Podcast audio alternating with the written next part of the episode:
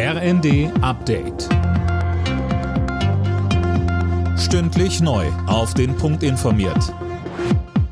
Ich bin André Glatzel. Guten Tag.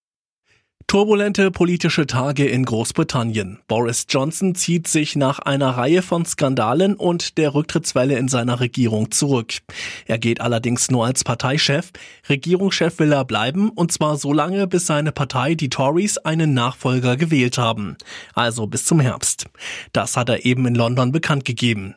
Innerhalb seiner Partei, den Tories, sorgt das für heftige Diskussionen. Führende Parteimitglieder fordern einen sofortigen Rücktritt als Regierungschef. Die Opposition sagt ebenfalls, Johnson muss sofort gehen. Der Bundestag hat den Weg für einen schnelleren Ausbau der erneuerbaren Energien freigemacht. Unter anderem sollen die Länder dazu verpflichtet werden, zwei Prozent ihrer Fläche für Windräder zur Verfügung zu stellen. Bis 2030 soll die Stromversorgung zu 80 Prozent mit Erneuerbaren abgedeckt werden. Auf Bali beraten ab heute die Außenminister der G20-Länder über den Krieg in der Ukraine.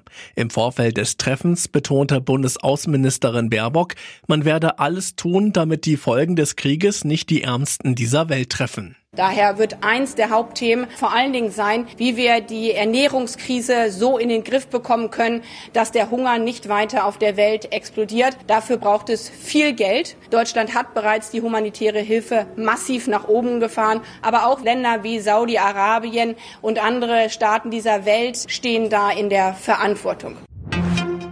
Der Traum vom Endspiel ist vorbei. Tatjana Maria hat das Halbfinale in Wimbledon verloren. Die 34-Jährige musste sich der Weltranglistenzweiten On Jabeur in drei Sätzen geschlagen geben. Für beide war es das erste Grand Slam Halbfinale überhaupt. Alle Nachrichten auf rnd.de